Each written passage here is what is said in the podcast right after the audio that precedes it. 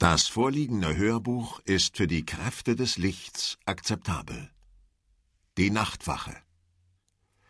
Das vorliegende Hörbuch ist für die Kräfte des Dunkels akzeptabel. Die Tagwache. Seit Menschengedenken gibt es die sogenannten anderen. Vampire, Gestaltwandler, Hexen, Schwarzmagier.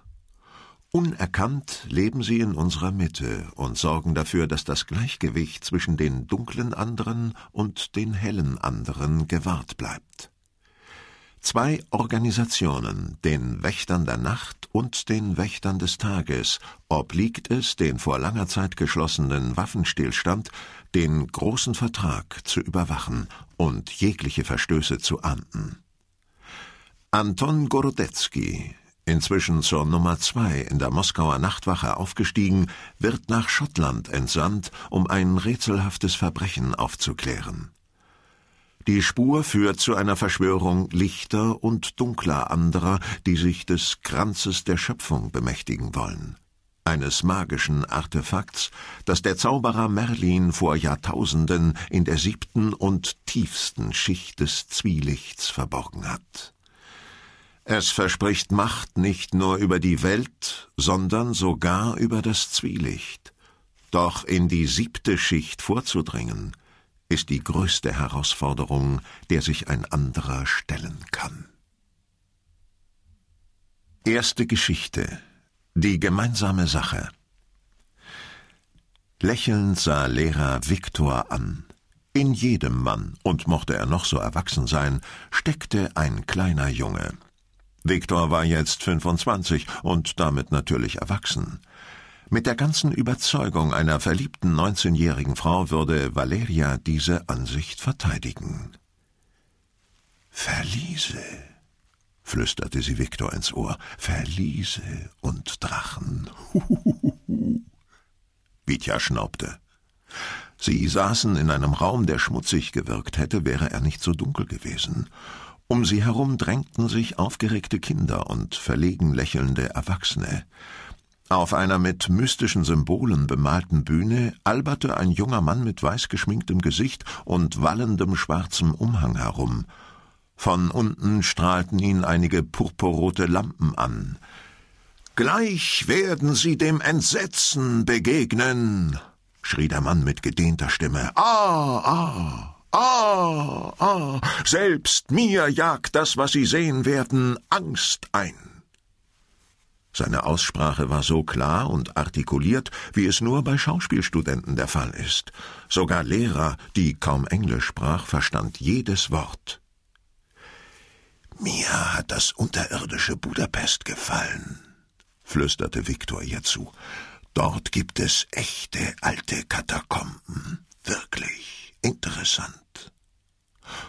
Und das hier ist nur ein großes Gruselkabinett, Viktor nickte entschuldigend. Dafür ist es kühl, meinte er. Der September in Edinburgh war heiß. Am Morgen hatten Vitya und Lehrer Edinburgh Castle besucht, das Hauptziel aller touristischen Wallfahrten. Anschließend hatten sie in einem der unzähligen Pubs etwas gegessen und ein Pint Bier getrunken. Und jetzt hatten sie etwas gefunden, wo sie der Mittagshitze entkommen konnten. Sie wollen es sich wirklich nicht noch einmal überlegen? erkundigte sich der Mime im schwarzen Umhang mit beschwörender Stimme. Hinter Lehrer ließ sich leises Weinen vernehmen.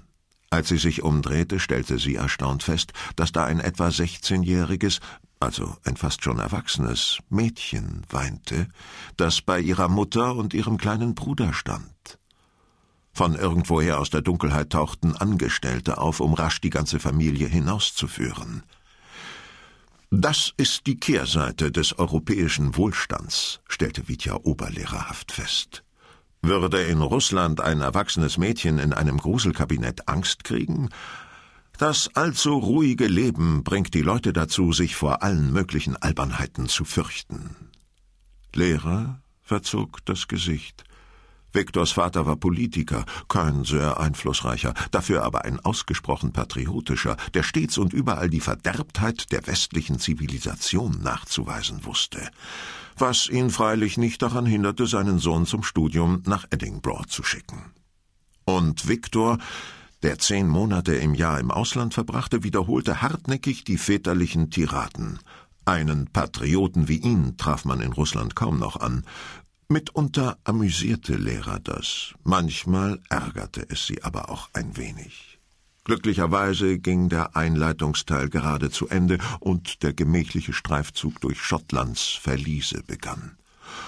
Unter einer Brücke in der Nähe des Bahnhofs hatten geschäftstüchtige Menschen triste Betonräume in winzige Kämmerchen unterteilt. Sie hatten trübe Glühbirnen installiert und überall Stofffetzen und Plastikspinnennetze aufgehängt. Die Wände zierten Bilder von Wahnsinnigen und Mördern, die Edinburgh im Laufe seiner langen Geschichte heimgesucht hatten. Und so unterhielt man die lieben Gäste. Das ist ein spanischer Stiefel, verkündete die junge in Lumpen gehüllte Frau, die sie durch dieses Zimmer führte mit heulender Stimme. Ein schreckliches Folterinstrument.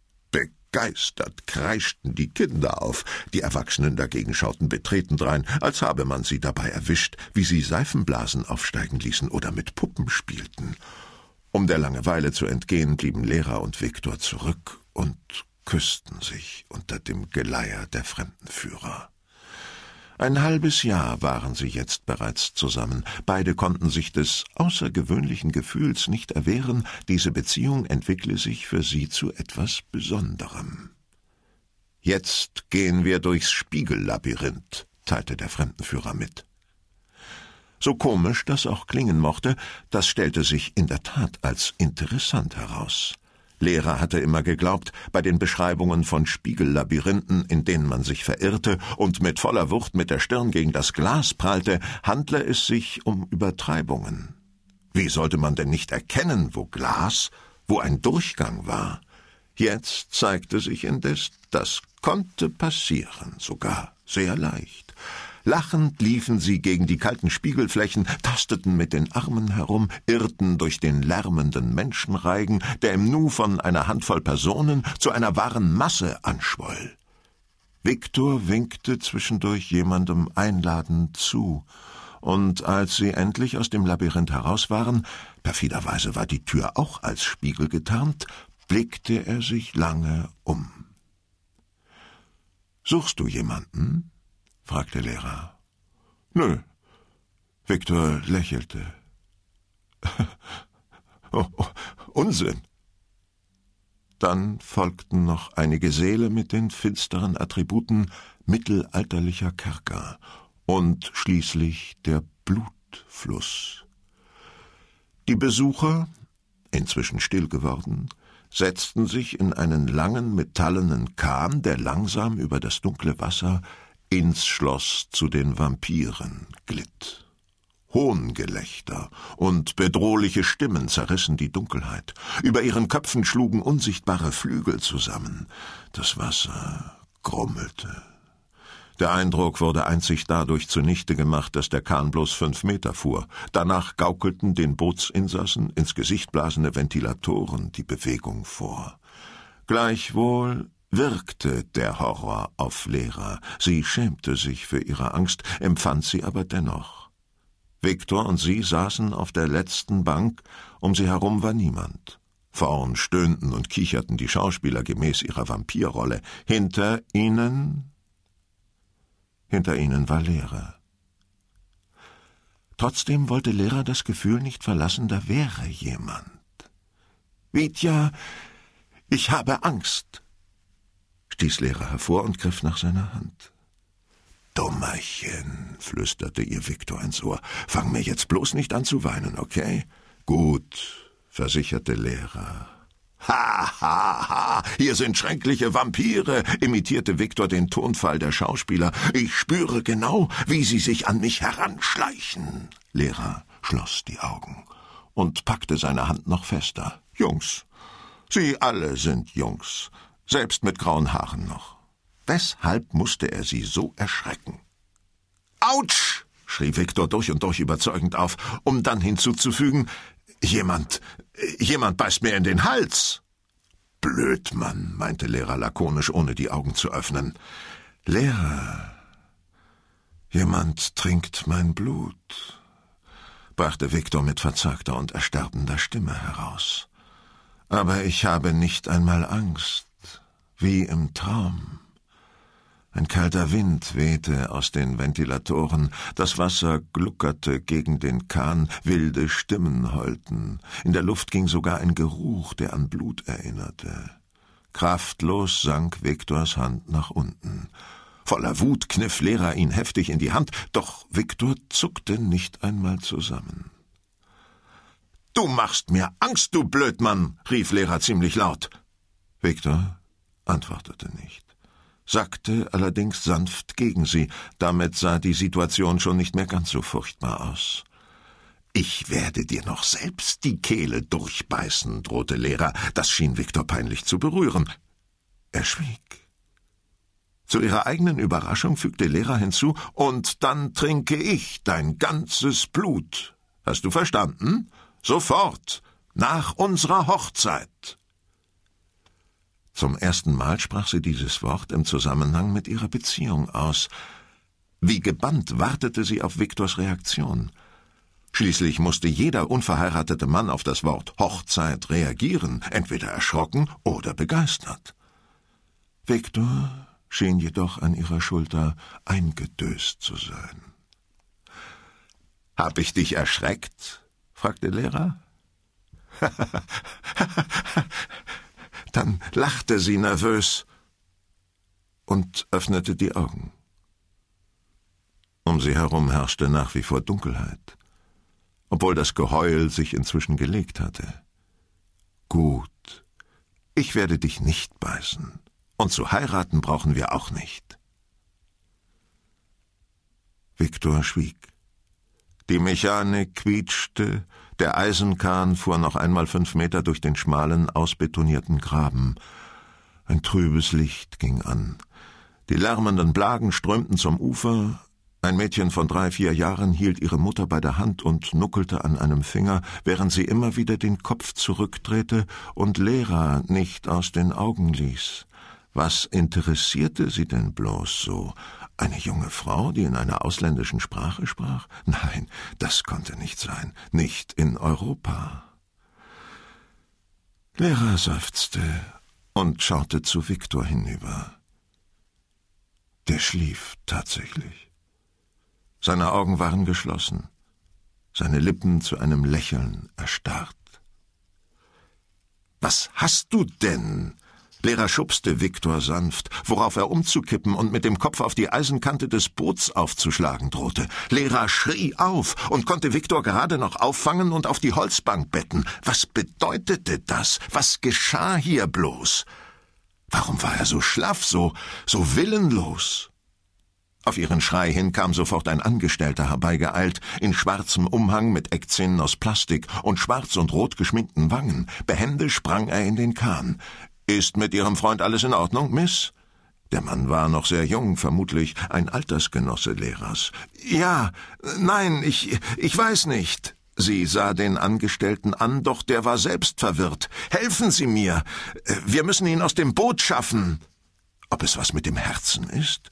Der Mann beugte sich hinunter, um Viktor bei den Schultern zu packen, und zog die Hände zurück, als habe er sich verbrannt. Was ist das?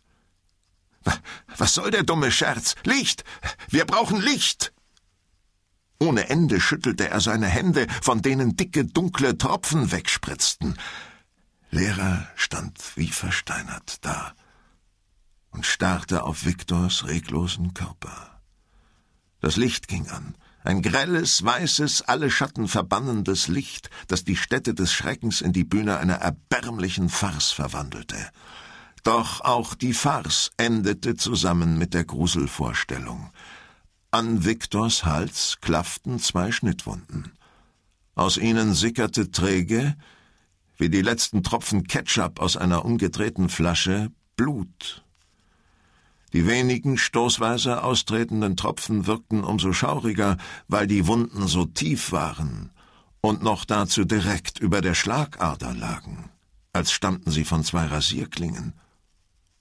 Oder von zwei sehr spitzen Zähnen. Und dann fing Lehrer an zu schreien, hoch und schrecklich, mit geschlossenen Augen, während sie mit den Armen vor sich in der Luft herumfuchtelte wie ein kleines Mädchen, vor dessen Augen gerade sein Lieblingskätzchen von einem Laster auf dem Asphalt zerquetscht worden war. Schließlich steckt in jeder Frau, und mag sie noch so erwachsen sein, ein kleines, verängstigtes Mädchen.